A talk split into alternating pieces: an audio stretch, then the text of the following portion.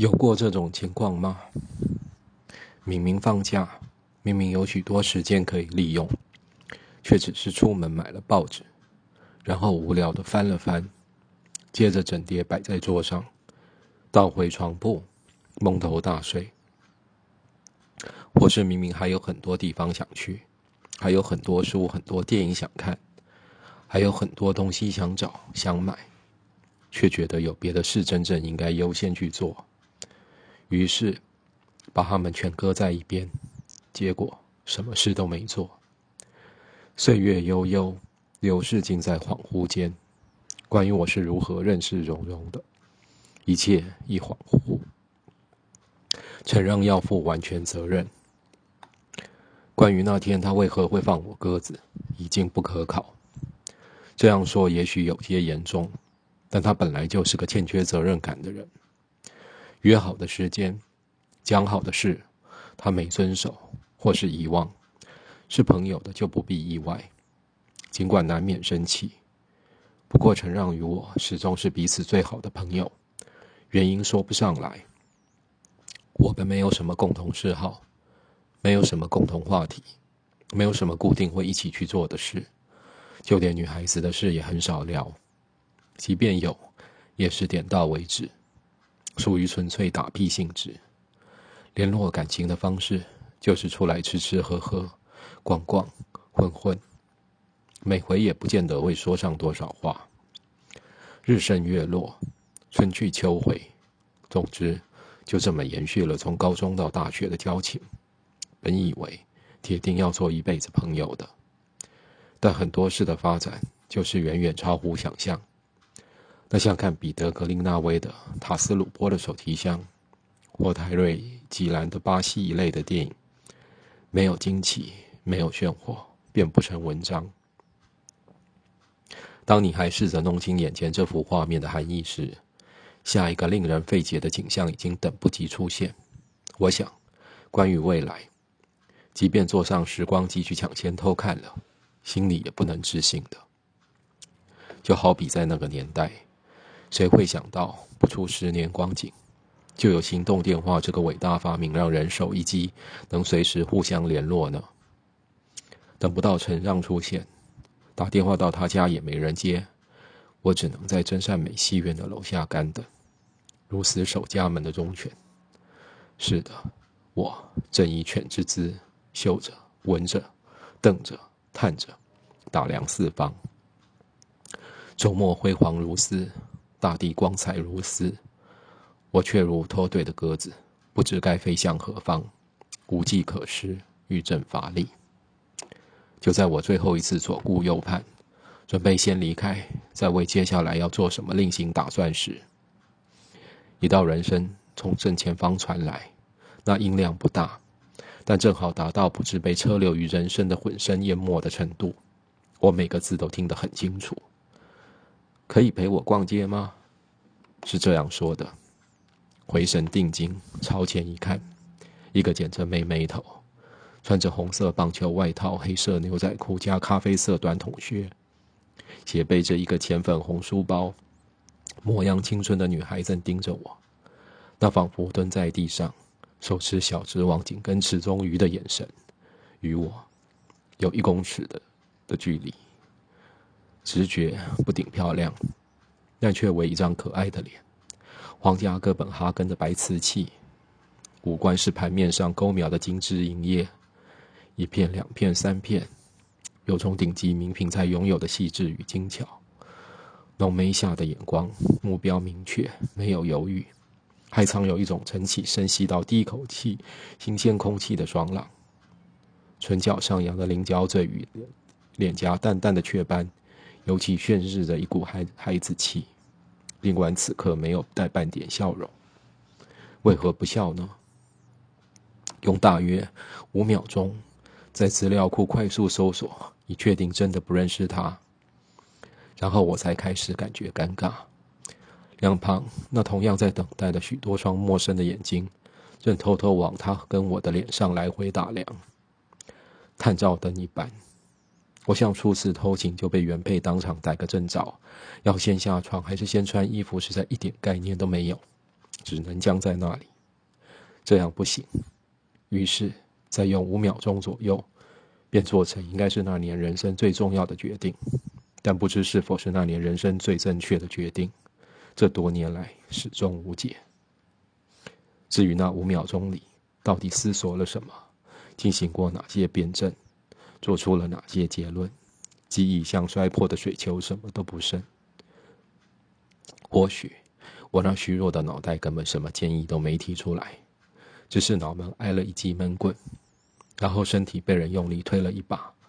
总之，我走向他，然后开口：“那走啊。”话说完，我顺着步过去的方向继续往前行，先是刻意保持缓慢的速度，他一下子便跟上来，并不算并肩而行。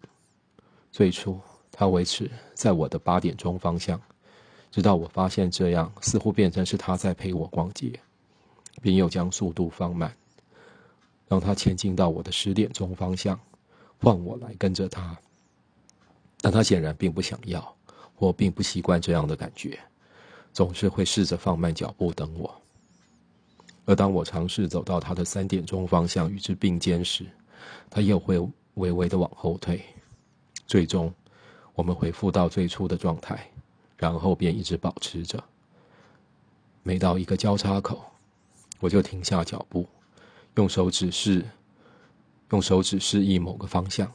看到他点头，我便继续走去。他在保持着八点钟方向紧跟着，没有话说，谁都没有开口说话。奇怪的是，我没有觉得不自在，没有感到不耐烦。就算要一直这么随意漫步也无所谓，并不觉得身旁是一个不相干的人。有他在，反而消融了冬末的冰冷，带出徐徐暖意，除却原有的熟悉感。我像新到的访客。行走于陌生的城市，天空是陌生的，马路是陌生的，商店是陌生的，行人是陌生的，每一面招牌，每一扇橱窗，每一处转角，每一道光线都是陌生的。但我没有孤身一人的寥落感，也没有不知何去何从的仓皇，因为他，我的脚步明明没有目的，却踏实悠闲。看到感兴趣的事物。我会驻足，他便跟着停下来。反之亦然。西门町从来就是个不缺新奇事物的地方，它像万花筒，转一转，兜一兜，便有新花样。我们停停走走，走走停停，尽管沉默，却不寂寞。他在身后，像精灵在守护。然后我们经过来来百货，斜越马路走向对面建筑，正要擦身而过。楼上 MTV 的招牌像斑斓的纸鸢飘飞过眼前，暂停脚步。我往上楼的方向一指，他摇摇头。不想看 MTV 吗？我转身看着他问，是今晚说出的第二句话。保持双手插在外套口袋的姿势，我忽然觉得有些冷，大概是脚步停下又迎风的关系。真的要看吗？他回答。也是今晚的第二句话，跟第一句相较，这回声音能听得非常清楚。才发现，略带娃娃音，甜腻、柔美、匀巧、透明，像森林里的绿光。我用力摇摇头，没有理由非看不可，算是选项之一。既然他意愿不强，我也不坚持。只是逛了快一小时，有点想找地方坐，两条腿在抗议。那么想吃些东西吗？还是喝点什么？我问。不会特别想，可是如果你想的话，也是可以去。他说。说完，对着我再度露出那非要捞到一条小鱼的关注眼神。这么说，我成了池子里的一条小鱼。哦，我不饿，我还好。我若无其事的回应，虽然没有说谎，但心里却很想找地方坐，随便做什么都好。他的眼睛眨了眨，似乎看出我的想法。正当我想改变主意，他忽然出声：“陪我走回家好吗？”接下来呢？有一阵风从我身边吹过，那是月光和夜霭在唱歌。有一瞬间，我独自站在银色的大地上，世界从来不觉得有这么空旷。然后我们正并肩而行，月光像滴在砚上的一滴泪珠，天空的眼角有渲染玉气，砚上的墨汁却早已凝干。下起小雨了，我想我是答应了。对照后来发生的事，究竟他当时说的是陪我回家，亦或陪我走回家，真的是弄不清楚。走出西门町，朝南。我们沿中华路步行一小段，然后招了那部计程车，由他报上地址开去。那是一连串首次听到的路名、街名、巷名，不折不扣是我完全陌生的地方。到底需要哪些理由才能完全相信一个人？真的是理不出确切答案。我跟着一个连话都没讲几句的陌生人往他家去，没有为什么，也不知为什么。除了他的外表确实有讨人喜欢之处，令人不设防外，怎么检讨都无法将之合理化，怎么思考这行为都该被认为有所偏差。但我就是做了，甚至连一秒钟都没有迟疑过。至少是在上车前，上车以后，我一度回身，试图厘清所有现在进行时。可是那元气不够坚定的意志。在几秒之内便遭驱散，如凄怆的西风卷树叶。音乐的力量是如此强大。见我听车上的音乐听得入神，司机透过后照镜趁机与我攀谈。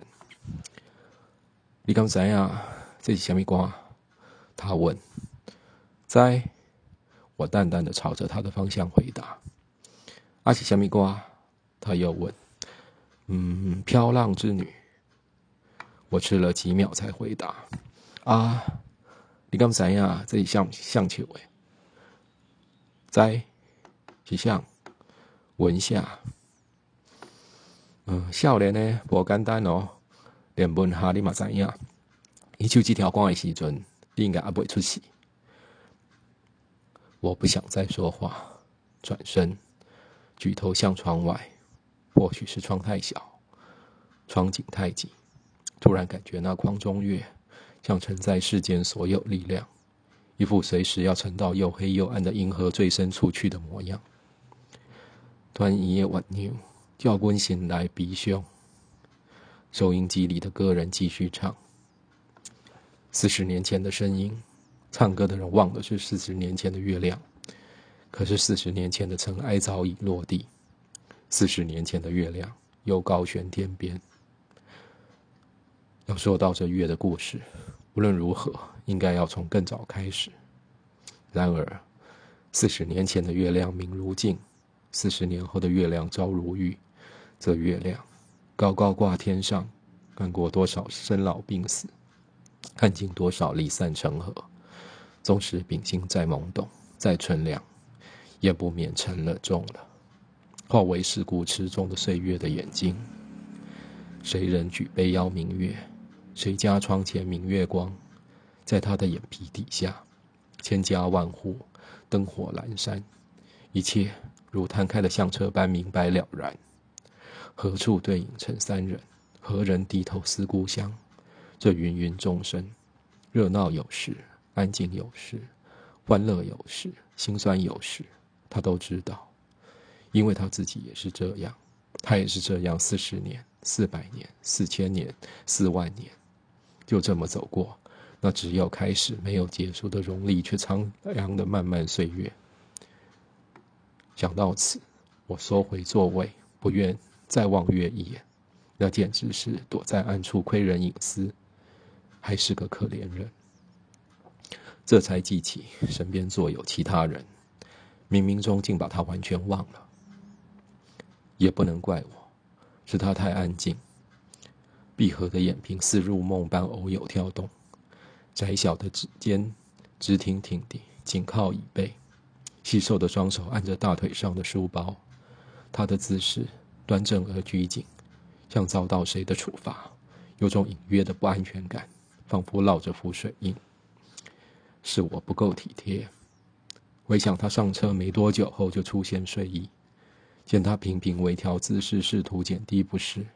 我说：“不如靠到我身上来吧。”只是没多久，连我也出现睡意，像传染病。那像坐在岸边，看着日光下的海水在沙滩上来回晃动，浅浅的海岸，浅浅的日光，浅浅的沙滩，浅浅的晃动，浅浅的睡眠。在那之前。我还记得窗外微雨的空气有些迷蒙，霓虹与路灯混成一片的街景，让天空分不清是微亮还是黑。分不清的还有我的心情，月亮的心情，整个世界的心情。这一切应不足为奇，也许周末的夜只为这样叫人困惑。